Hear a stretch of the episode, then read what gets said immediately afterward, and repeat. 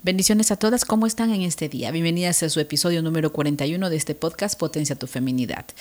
En Potencia tu Feminidad queremos nosotros siempre ayudar a desarrollar y potenciar la feminidad en las mujeres, ayudándoles incluso a descubrir sus talentos y dones, identificando el propósito de Dios en sus vidas. Y para esto estoy aquí para acompañarte. Mi nombre es Lidia Beltrán y te doy la más linda de las bienvenidas. Así que, ¿te ha pasado que en algún momento tú dices, no sé cómo manejar el dinero? Quiero hacerlo, pero cada vez que tengo el dinero se me va, no sé qué pasa pues manejar el dinero sabiamente debe de ser algo que realmente tiene que estar en todos los cristianos. Escúchalo bien, tienes que estar en todos los cristianos, porque Dios nos entregó algo no para acumularlo totalmente y no compartirlo, y, e incurrir en las deudas y esforzarnos por ser simplemente rico y nada más, y seguir acumulando. Todas las cosas provienen de Dios, mujer. El segundo gran principio de esta vida, con respecto al dinero y a las posiciones, es que todas las cosas provienen de Dios y no solo Dios es el dueño de todas las riquezas, sino que todo lo que recibimos proviene de Él. David dijo, las riquezas y la gloria provienen de ti. Y podemos ganar dinero trabajando mucho, pero es Dios quien nos da la fuerza para trabajar. La Biblia nos advierte del peligro de olvidar a Dios y decir en nuestro corazón, mi poder y la fuerza de mi mano me han traído esta riqueza. Recuerda acordarte de Dios, porque Él te va a dar el poder para hacer las, riquezas en esta vida. ¿Por qué te dije que una de las cosas que realmente van en, un segundo principio, no te dije el primer principio, son las posesiones? ¿Por qué te lo dije? Porque el primer principio ya lo debes de saber. Dios es el dueño de todo. Y esto está muy claro, que en este mundo y todo lo que en él pertenece a Él, Dios es quien lo creó. Y de Él es la tierra y su plenitud, el mundo y de los que en Él habitan. Él es el dueño de las cosas que hay. E incluso lo dice su palabra. Mía es la plata y mío es el oro, dice Jehová de los ejércitos. Porque mía es toda bestia, el bosque y los millares de animales en los collados, porque mío es el mundo y su plenitud. Nunca debemos olvidarnos de eso. Por eso comencé compartiéndote el segundo principio. Ahora, hay un tercer principio. Nosotros y todo lo que tenemos le pertenece a Dios. Dirás, pero otra vez todo le pertenece a Dios cuando algo me pertenece a mí. Tú tienes todo de Dios. Tú eres hijo de, de Dios y por eso te pertenecen todas las cosas a ti tú tienes algo llamado franquicia, que es Cristo, de Él proviene y emana todo, pero el Señor te ha entregado creatividad y una mente para que puedas comenzar a trabajar en esto y aprendas a tener una mente diferente. Muchas veces hacemos y caemos en estos problemas porque venimos arrastrando cosas del pasado, venimos arrastrando problemas de creencias limitantes en nuestra cabeza por medio de nuestros padres, por el entorno y muchas cosas que están influyendo en nuestra vida. Así que respecto al dinero, los bienes que tengas, todo le pertenece. También nosotros pertenecemos a Dios. ¿Sabes lo que somos nosotros? Nosotros somos administradoras. Eso es lo que somos. Cuando yo reconozco que todo lo que yo tengo le pertenece a Él primero, todo es propiedad de Dios, no mía, Él puede cuidarlo mucho mejor. Y es algo que te lo puedo enfatizar y un testimonio tan grande que te lo puedo dar. Porque todo cuando yo lo entendí que Él es dueño de todo y que yo soy la administradora de ese todo, entonces mi vida cambia de perspectiva. Cuando nos endeudamos perdemos un poco de nuestra libertad. La Biblia dice, el que toma prestado es siervo del que presta. O sea, cuando tú tomas prestado eres esclavo del que está prestando ese dinero. Muchas veces Dios llama a la gente a servirle, pero no pueden hacerlo por causa de las deudas y nos esforzamos por hacernos ricos e incurrimos en deudas y llegamos a ese mal. No tiene que ser rico para amar el dinero. Mucha gente es pobre y ama el dinero y no lo tiene. Así que en este caso la Biblia nos advierte en los planes rápidos y fáciles para hacerse rico. No existen planes rápidos y fáciles para hacerse rico.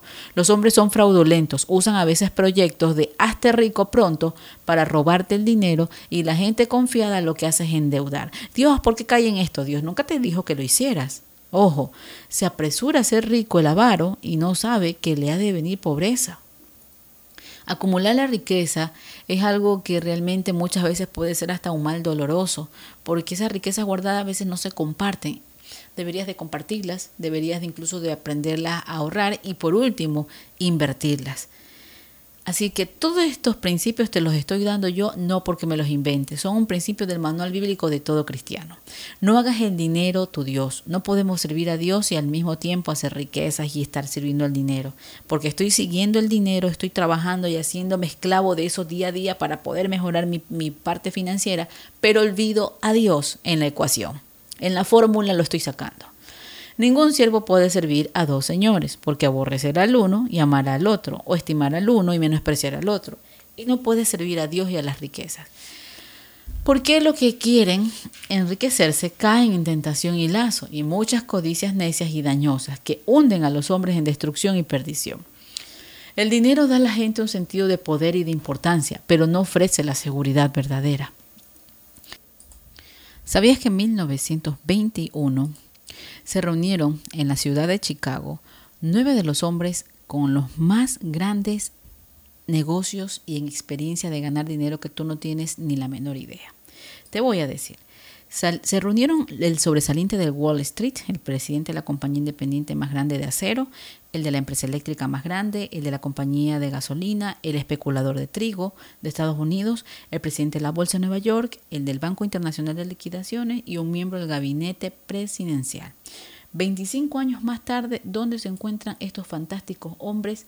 ¿Dónde están? ¿Qué están haciendo? Pues te lo diré. El jefe más grande del monopolio se suicidó que es Iber Krager. Jesse Livermore, el especulador del más éxito del Wall Street, también se suicidó. Charles Schwab, el presidente de la compañía de acero, fue un hombre que murió en la bancarrota. Samuel Insul, el presidente de la empresa eléctrica más grande, murió sin un dólar, siendo fugitivo de la ley en otro país. Ahora, el de la compañía de la gasolina se murió porque se volvió loco. Arthur Cotton, el máximo especulador en trigo, murió en cambio en el extranjero arruinado. A este le sigue Richard Whitney, presidente del mercado de acciones en Nueva York, porque fue condenado, fue condenado a la penitenciaría de Sing Sing, convicto por fraude. Imagínate, ¿por qué debería de hacer fraude un hombre que era rico? Leon Fraser, presidente del Banco Internacional de Liquidaciones, se suicidó y Albert Fall, también el miembro del gabinete presidencial, fue enviado a prisión por un crimen y perdonado finalmente en la prisión para que pudiera morir en casa. ¿Te imaginas estos hombres centraron sus vidas en el dinero. Cuando su riqueza se fumó, no tenían por qué vivir y en vez de poner la confianza en las riquezas inciertas, debemos nosotros de aprender a poner nuestra confianza en Dios, porque el Dios vivo que nos da todas las cosas en abundancia para la que vamos a disfrutar. A es eso que yo me refiero, cómo aprender a manejar sabiamente el dinero.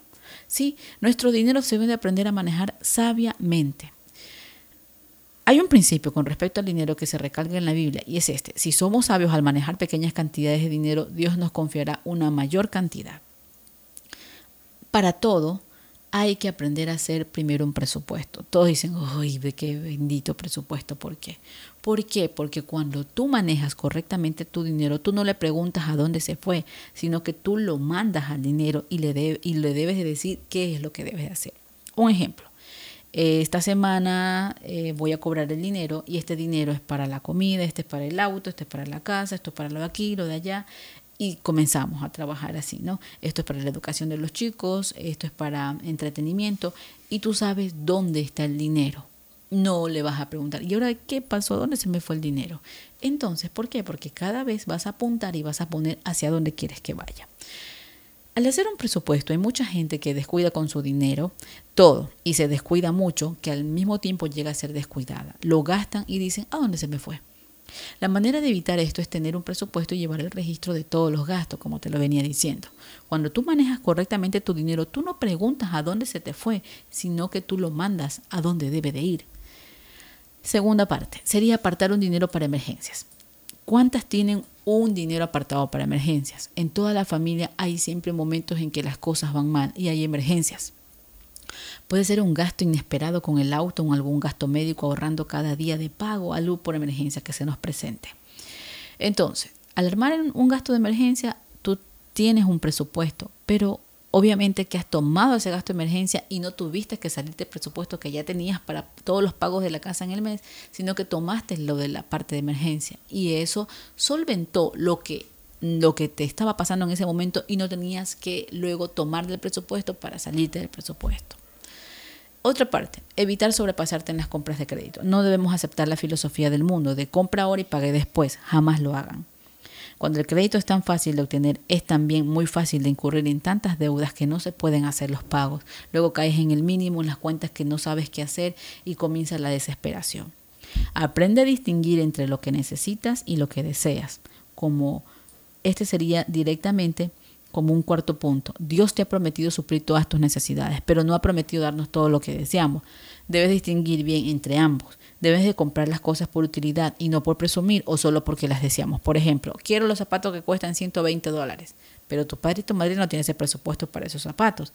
Con tal que tú tengas que vestirte en ese momento y que realmente comer, no significa que si no lo tienes, eres lo peor. No sigues al mundo, no sigues la moda, no estás siguiendo a gente que se, te estás dejando influir por cosas negativas y malas que no tienen nada que ver con una vida de tranquilidad, sin deudas y una vida de cristianismo controlable. Quinto punto, evitar comprar impulsivamente. Muchas veces vemos algo que queremos y lo compramos antes de considerar si está en nuestro alcance o no. Y este error puede evitarse siguiendo la regla de demorar las compras. ¿Cuál es esta regla? Es esta te lo voy a decir. No hagas compras de ningún tipo bajo la presión del parloteo de un vendedor. Cuando el vendedor haya terminado su discurso, solo contesta, gracias, regreso en unos días. Esto te dará tiempo para pensar en la compra y hacer tu decisión sin la presión del vendedor. Sexto punto, pagar tus deudas a tiempo. Paga todo lo que tú tengas a tiempo. Honra al Señor con tus deudas y también te va a ayudar a tener una muy buena reputación, sobre todo en tu buen crédito. Y eres de buen testimonio y las personas van a ver esto, que los cristianos son de buen testimonio. Sexto punto, vive de lo que Dios provee. Dios ha prometido proveernos de todo lo que necesitamos, pero no ha prometido que viviremos en gran abundancia. ¿Ya? Cada cristiano debe de aprender a subsistir con lo que Dios provee y no vivir impulsado por el deseo de riquezas o de cosas materiales. El apóstol Pablo aprendió a vivir contento, ya sea que tuviera poco o mucho. Pablo dijo, yo he aprendido a contentarme en cualquier situación de mi vida y sé vivir humildemente, así como sé vivir cuando tengo mucha abundancia. O sea, no siempre tiene que haber abundancia. En un momento sale el momento diferente y, difícil en nuestras vidas, pero no significa que por esto me voy a amargar, me voy a poner a llorar y todo lo demás. No, Dios tiene el control sobre nuestras vidas y debemos de aprender siempre a mejorar cada una de estas cosas. Pero en sí, ¿cómo salir de las deudas? Una mujer que es cristiana y un hombre que es cristiano debe de manejar sus finanzas en una forma que honre a Dios. Tener en cuenta todas esas estas cuentitas vencidas y deudas pendientes que tenemos que son de mal testimonio y deshonran a Dios. Mucha gente que está endeudada piensa en lo que necesita para salir de las deudas y es tener mayores entradas, pero la solución no es tan sencilla como eso. Algunas personas que tienen poco dinero se endeudan y cuando reciben más de dinero se endeudan aún más. ¿Comprenden? Entonces, en lograr la libertad financiera que requiere una actitud correcta y acciones debidas, tú debes de tener un anhelo intenso de verte primero libre de deudas y debes de creer que el Señor te libre de tus deudas en la voluntad de Dios para ti porque siempre va a desear lo mejor para nosotros, el Señor Jesucristo. Entonces, los pasos siguientes te van a poder ayudar a que tú puedas lograr esa libertad financiera que necesitas. No te estoy dando aquí pasos para que puedas tú eh, hacerte rica y millonaria de la noche a la mañana y comiences a trabajar. No, te estoy dando cosas que van a ser puntuales. Haz una lista de todas tus cuentas pendientes y todas tus deudas. Por cada deuda anota la compañía, el banco, la persona a quien tú le debes, la dirección, el nombre. Anota tiempo, cantidad deudada, cuánto tiempo de, interés, todo anota. Luego analiza un presupuesto y haz una lista de todos tus gastos necesarios. Pero eso sí, en orden de importancia. Enumera solo las cosas que son realmente necesarias. ¿Ya? Ahora, en este paso te voy a indicar lo siguiente. Recuerda siempre esta verdad. Tú puedes tener dinero en tus manos, pero si le debes algo a alguien, el dinero que tienes no es verdaderamente tuyo. Pertenece a la persona a quien le debes. Determina toda la cantidad que te ha quedado después de hacer todos estos gastos imprescindibles y debes de aprender a usar este saldo para pagar tus deudas anteriormente de una forma periódica. Yo me metí en esta deuda, yo tengo que aprender a salir, yo tengo que aprender a dar testimonio. Luego decides qué pagos puedes hacer a cada acreedor. Decide pagar a cada acreedor cierta cantidad regularmente hasta que la deuda esté pagada. Y algunas cuentas necesitarán pagos mensuales más grandes que otras. Decide el pago al máximo que puedes hacer a cada acreedor periódicamente. Una vez que tu lista esté hecha con la fecha en cada deuda indicando cuándo piensas tenerla totalmente cancelada, tu plan debería representarse honesto, sincero y esfuerzo de tu parte para cumplir con obligaciones. No es que este mes me voy a ir de viaje, no es que este mes voy a hacer esto, no es que este mes voy a hacerlo de acá. No, tú aprendes a cumplir ese plan.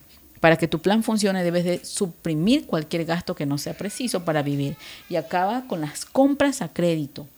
Paga por las cosas que vayas comprando. Lleva un registro total de todos los gastos. Compra siempre todo lo que es, cómpralo siempre directamente allí, con el dinero en mano. Nunca lo compres a plazo ni a crédito, porque eso te va a endeudar mucho más si tú quieres salir de deuda. Paga todo en efectivo. Presenta tu nuevo plan de pagos. Habla personalmente con cada persona que le debes, a cada acreedor, explícale tu situación y dale a conocer tu plan. Es importante que tú cumplas tu palabra y hagas lo que has prometido a esa persona. Si por cualquier razón te es imposible hacer un pago a tiempo, no te olvides de notificar al acreedor que este mes no puedes, que algo ha pasado. Pero recuerda siempre cumplir tu palabra. Reserva tu plan. Si sigues tu plan, empezarás a salir de tus deudas. Cada vez que una deuda esté completamente saldada, indícalo en tu lista. El quedarte libre de deudas es de gran valor para ti porque estás obedeciendo a Dios y Él te bendecirá por eso. Toma una decisión. Nunca huiré de mis deudas. No es una deshonra endeudarse, pero sí es una deshonra evadir obligaciones. Un cristiano jamás puede justificar su falla en no enfrentar honradamente sus obligaciones. Y huir de tus deudas no solo es deshonesto, sino que te causará también la pérdida de tu autorrespeto junto con la pérdida del respeto de los demás. Organizando correctamente las prioridades. Al hacer cada una de estas cosas, el hacer el dinero no es el propósito de la vida. El mundo mide el éxito de acuerdo a la cantidad de dinero y de posesiones. Ahora, pero esta no es la forma verdadera de medir el éxito. El Señor Jesús dijo, porque la vida del hombre no consiste en la abundancia de los bienes que posee. Jesucristo mismo nos enseñó el camino.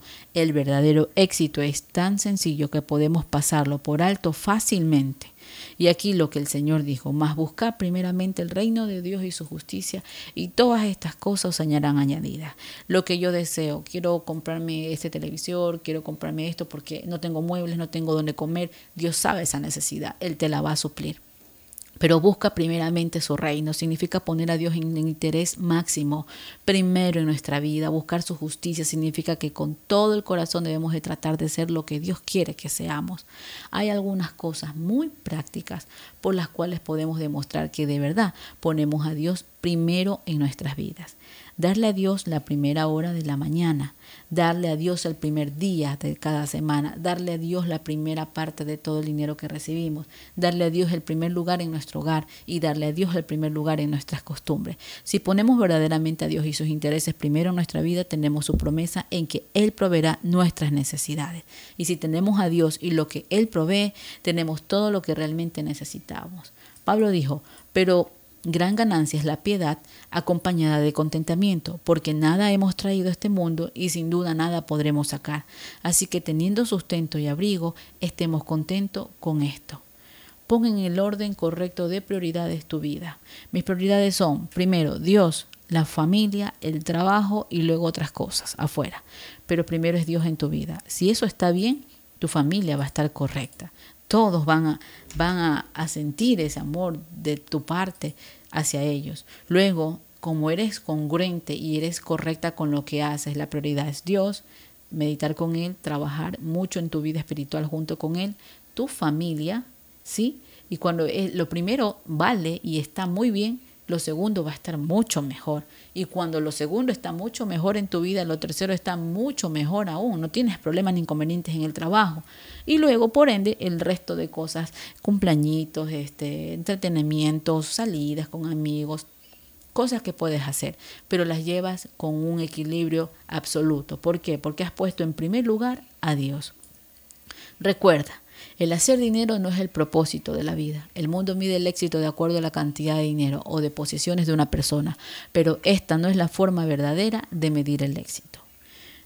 Porque la vida del hombre no consiste en la abundancia de los bienes, consiste realmente en buscar primero a Dios y toda su justicia. Y todo lo que yo necesite va a venir. Esto se va a añadir a mi vida porque Dios lo quiere así, porque como le di el primer lugar, el resto de las cosas se vienen. Y tú dirás, pero ahora mismo se ha dado todo. y comienza a recibir agradecer todo eso que ha llegado a tu vida. Espero que esto haya sido edificación en tu vida y que Dios te colme de muchas bendiciones. Él te ama, yo también, y deseo lo mejor para ti, mujer. Desarrolla tu habilidad y tu talento, que es lo que más deseamos y necesitamos potenciar la feminidad del verdadero diseño que Cristo trajo a nuestras vidas. Pásalo bien este día.